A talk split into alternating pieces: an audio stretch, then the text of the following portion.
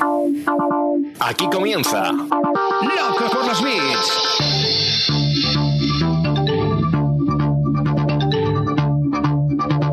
El podcast de e-commerce y marketing online de Emiliano Pérez Ansaldi.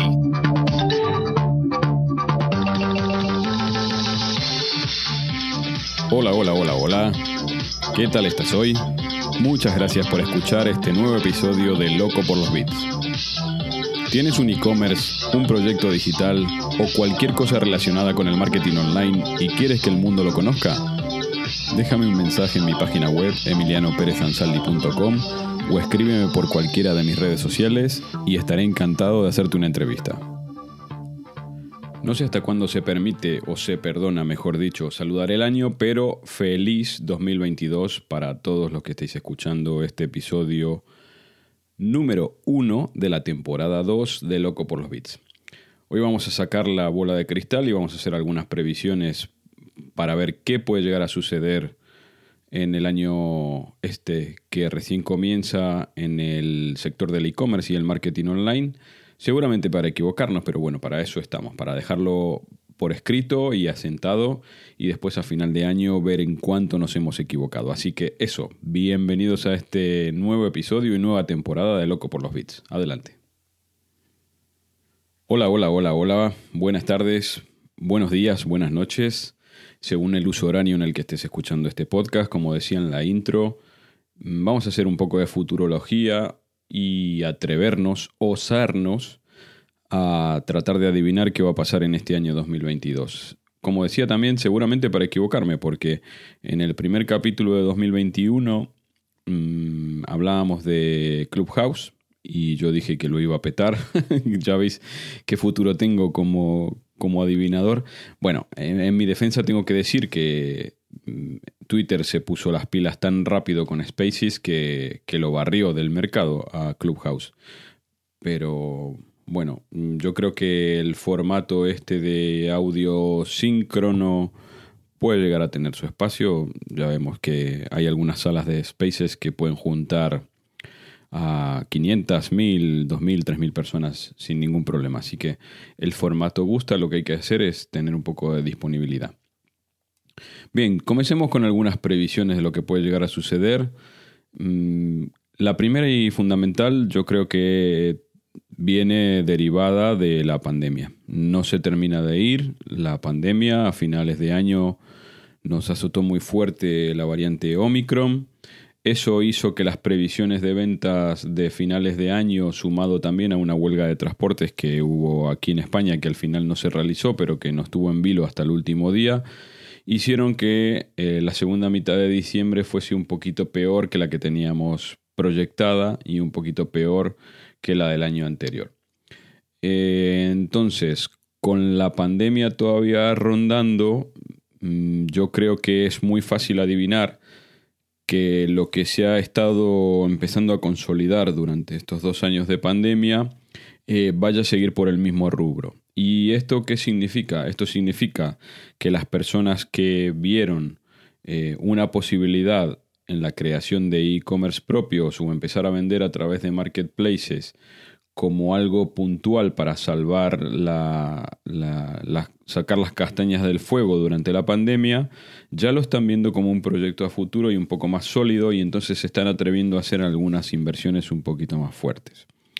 Eh, para mi gusto, bueno, es una gran noticia, ¿no? En lugar de, tapar el agujero de la pandemia de una manera puntual, lo que están haciendo es ya eh, montar una estrategia de e-commerce para llevarla a cabo a largo plazo.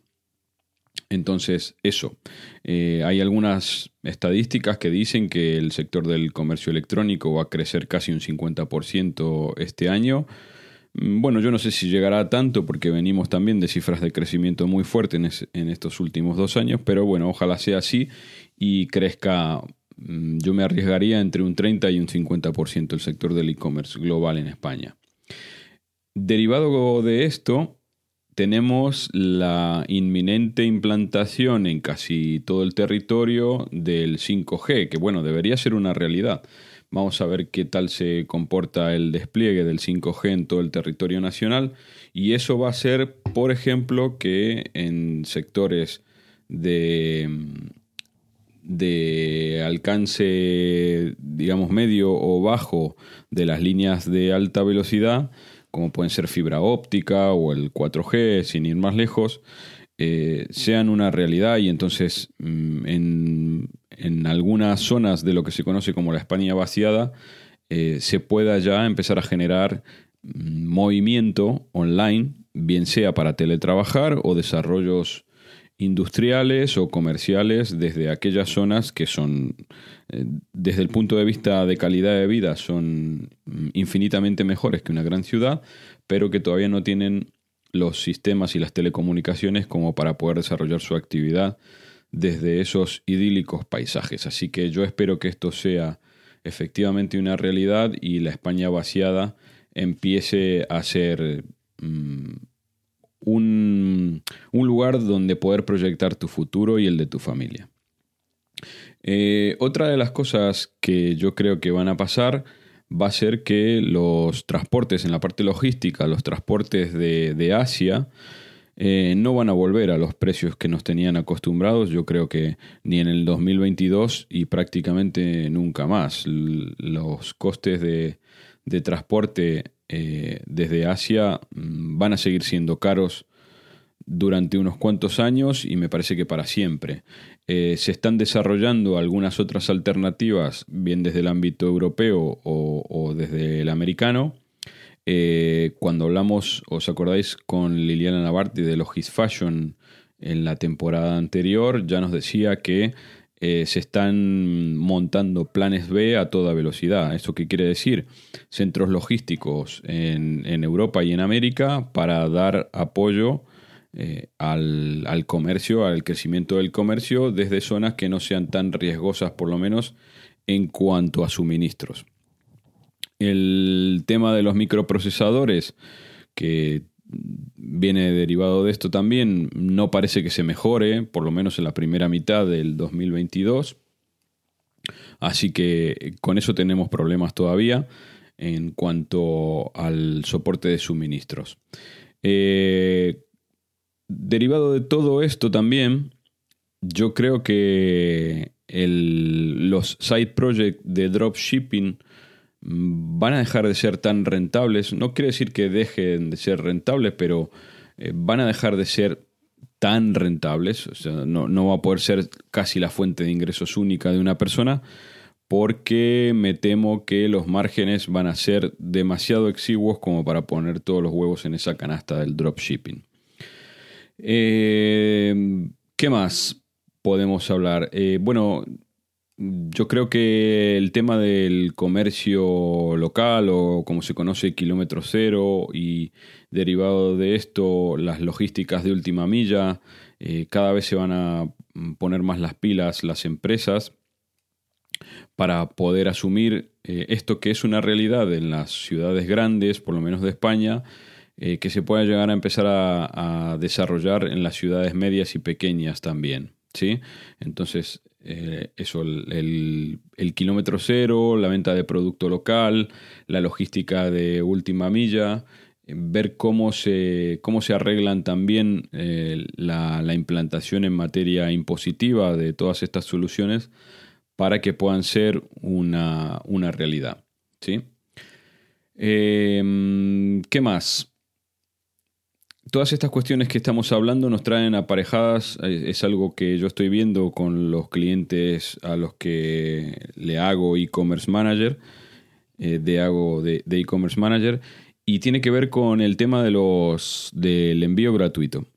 Eh, hay que controlar muy bien, muy, muy, muy, muy bien ahora cuáles son los, los costes eh, derivados de todas estas situaciones y hasta dónde se puede asumir un envío gratuito. Yo creo que eh, las empresas están afinando mucho el lápiz para ver hasta qué compra mínima pueden, pueden asumir un, un porte gratis y como consumidores nos tenemos que empezar a acostumbrar a que no nos van a regalar nunca más los portes, eh, no por la cara, sino que vamos a tener que comprar hasta determinada cantidad de dinero para que, para que eso sea así. Eh, se van a empezar a popularizar todavía mucho más las, las membresías a través de e-commerce. o sea, justamente lo que quieren hacer los, los comercios electrónicos y yo creo que con mucha sabiduría es garantizarse el nivel de recompra, subir el nivel de recompra a través de membresías. Entonces, de esta manera sí se puede llegar a soportar un envío gratuito a aquellas personas que aseguren una determinada cantidad de ingresos bien mensuales o bien anuales. Así que eh, este tipo de compras por membresía las vamos a empezar a ver cada vez con, más frecuencia. Y después, ¿qué más? Eh, en materia de, publicidad mm, online, mm, yo creo que está clara la tendencia. Eh, en el año 2021 los clics de Google Ads se han incrementado más del 30% desde, desde principios de año hasta, hasta diciembre y yo creo que es una tendencia que, va a seguir.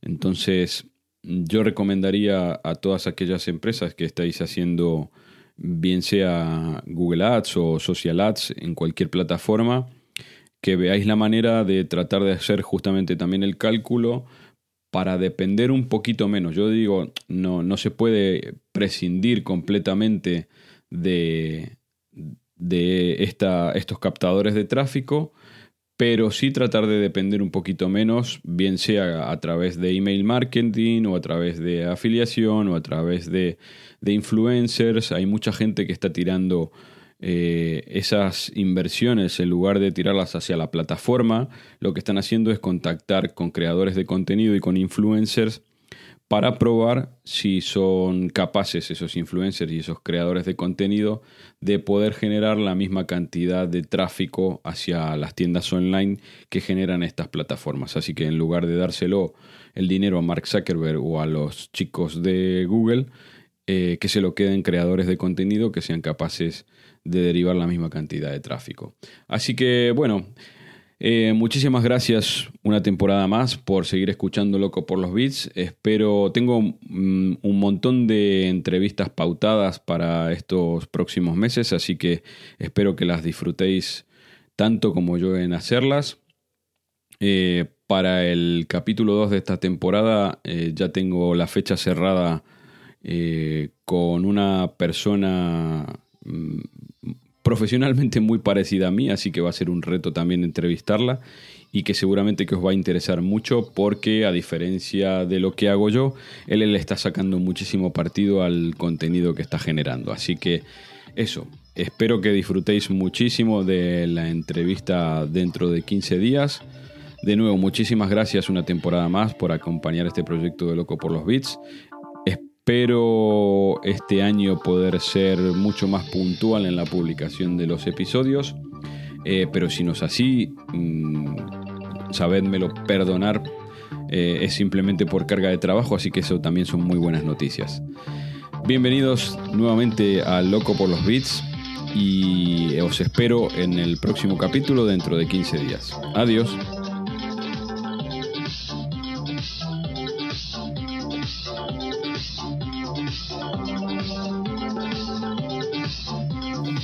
Y hasta aquí nuestro episodio de hoy. Espero que lo hayas disfrutado tanto como yo. Muchas gracias por tus likes en todas las plataformas de podcasting. Te espero en el próximo episodio de Loco por los Beats. Me parece que se nos ha acabado la batería y esto llega a su fin.